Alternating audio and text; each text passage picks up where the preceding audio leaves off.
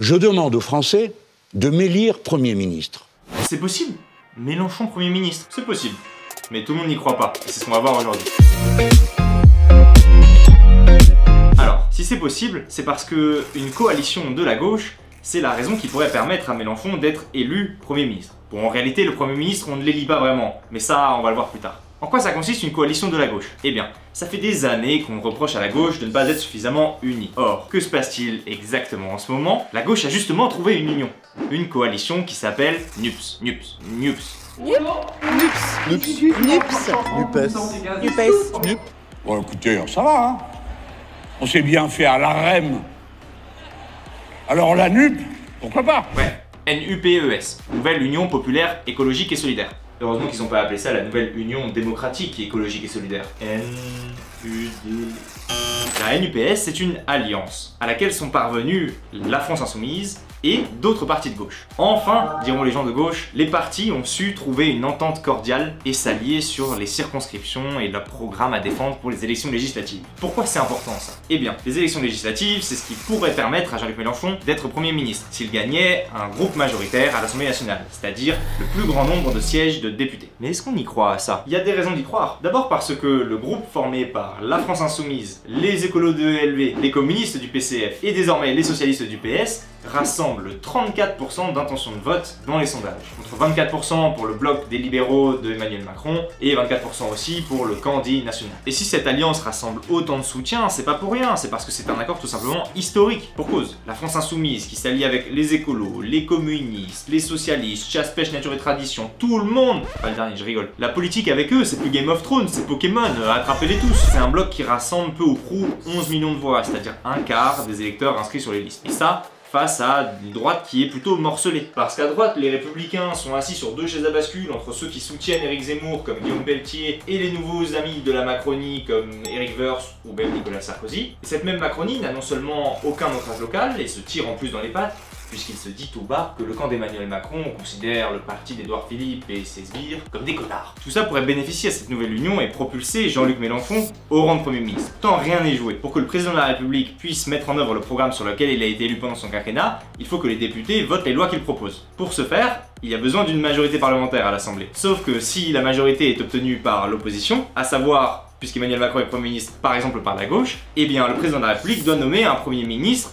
qui incarne, qui représente cette majorité parlementaire d'opposition. C'est ce qu'on appelle la cohabitation. Et la cohabitation, c'est pas comme la colocation. Ça marche pas à chacun dans son coin de faire sa vaisselle ou de mettre la bouffe dans son placard. Non, faut collaborer. Et à vrai dire, Emmanuel Macron ne serait même pas forcé de nommer Jean-Luc Mélenchon en tant que Premier ministre, parce qu'il pourrait choisir également une autre personnalité. Mais Jean-Luc Mélenchon défonce son cas en arguant qu'il est le chef légitime qui représente cette coalition de gauche, et que c'est lui qu'Emmanuel Macron choisirait probablement. Enfin, à supposer que cette coalition n'implose pas avant les législatives, parce qu'on a vu là tout ce qui allait en faveur de la victoire de Jean-Luc Mélenchon et de sa nomination au poste de Premier ministre, mais il y a encore plein de facteurs qui vont contre. D'abord, une forme d'instabilité potentielle, parce que cette coalition rassemble des partis qui n'ont pas grand chose à voir, surtout programmatiquement. On se met d'accord sur l'Europe, le nucléaire, l'ambition écologique ou encore l'âge de départ à la retraite ainsi que la répartition des circonscriptions, mais imaginons qu'il y ait des dissensions qui pourraient très bien arriver par exemple si Yannick Jadot décidait de contester le leader naturel Jean-Luc Mélenchon et son accession au poste de Premier ministre. Il se pourrait aussi que les électeurs ne suivent pas cette espèce d'agglomérat de différents partis qui auraient une base programmatique qui ne leur conviendrait pas. C'est ce que critiquent d'ailleurs certains cadors du PS. Carole Delga, François Hollande, Jean-Christophe Cambadélis, ils sont plusieurs poids lourds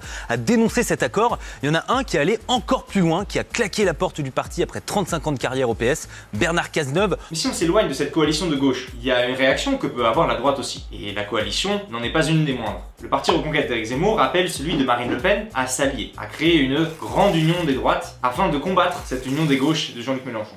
Ensemble, d'après Eric Zemmour, ils pourraient empêcher cette union de la gauche de parvenir au pouvoir. Les républicains ne sont pas en reste, puisque LR a traditionnellement un très fort ancrage local. Et la Macronie non plus n'a pas dit son dernier mot, le parti LREM vient de se renommer Renaissance. D'ailleurs, l'union des droites permettrait aux droites nationalistes, le péniste et zémoriennes de passer le barrage du second tour. Les castors qui font barrage Dans un scrutin comme les législatives, le second tour est toujours l'occasion pour les partis dits républicains de faire alliance pour empêcher un candidat nationaliste d'obtenir un siège. Mais si les droites, et notamment une partie des les républicains, avec les zémoriens et les lepénistes, peut-être que ce barrage ne sera plus efficace et que cette partie de la droite arrivera quand même à gagner un nombre important de sièges. D'où l'importance des coalitions. Tout ça devrait faire l'objet de tractations, dont nous verrons les évolutions dans les semaines qui viennent. Et oui, Pour rappel, l'élection législative, c'est un scrutin uninominal à deux tours. Ça signifie qu'il y a un seul nom qui est élu à la fin et que c'est une élection en deux tours qui se joue dans des circonscriptions au nombre de 577. 11 en Outre-mer, 566 en France. Une circonscription, c'est quoi? C'est un bout de territoire qui regroupe à peu près 100 000 habitants et qui permet du coup d'élire un siège de député. Vous avez aimé l'élection présidentielle Retrouvez les 577 autres les 12 et 19 juin jusque dans votre région. Un dernier enjeu très très très crucial lors des législatives, c'est le financement des partis et donc de la vie politique. Écoutez ça. Aujourd'hui, vous allez découvrir quelque chose qu'on n'apprend pas à l'école. L'élection législative permet aux partis de se financer pendant les 5 ans qui suivent. Pourquoi? D'abord, chaque siège de député rapporte 37 400 euros par an au parti du député qu'il a vu élire. Premier vecteur de financement. Deuxième vecteur de financement. Un parti qui obtient au moins 1% des voix dans plus de 50 circonscriptions sur le territoire sur les 577 bénéficie d'une aide financière d'un euro 64 par voix qu'il a obtenu dans chacune des circonscriptions. Ça fait beaucoup d'argent. 66 millions d'euros ont été distribués chaque année à 16 partis politiques entre 2017 et 2022 grâce à ces dispositifs. C'est pour ça que les partis se battent pour obtenir des circonscriptions dans lesquelles ils pourront faire un bon score, voire même la gagner. Vous comprenez maintenant pourquoi les partis luttent si férocement les uns avec les autres, même dans cette union de la gauche, où ils partagent des choses au niveau du programme, pour obtenir un candidat issu de leur parti soit investi par la coalition, soutenu par tous les partis de cette coalition, parce que ça leur permet d'obtenir potentiellement ces financements très précieux des 1%, voire même du siège de député. Heureusement pour Mélenchon, les partis de cette coalition ont réussi à trouver un accord sur les circonscriptions comme sur le programme. Et ça, ça pourrait lui permettre d'accéder au poste de Premier ministre, malgré tous les obstacles qu'on a vus. En revanche, même s'il gagnait, il ne serait quand même pas certain d'accéder à ce poste. Et pourtant, même si la NUPS remportait une majorité aux élections législatives, il ne serait quand même pas certain d'être Premier ministre. La question reste donc entière, et elle sera passionnante au cours des semaines qui viennent. Mais peut-être qu'on se retrouvera aussi avec un Premier ministre issu du camp national, ou totalement inconnu du grand public. On va suivre ça dans les prochaines semaines. D'ici là, abonne-toi, lâche un like et un commentaire pour soutenir pour le référencement. C'était Jules pour le crayon, allez sort d'ici. C'est la fin de cette vidéo, j'espère qu'elle vous aura plu. N'hésitez pas à nous le faire savoir en commentaire, c'est toujours précieux pour nous.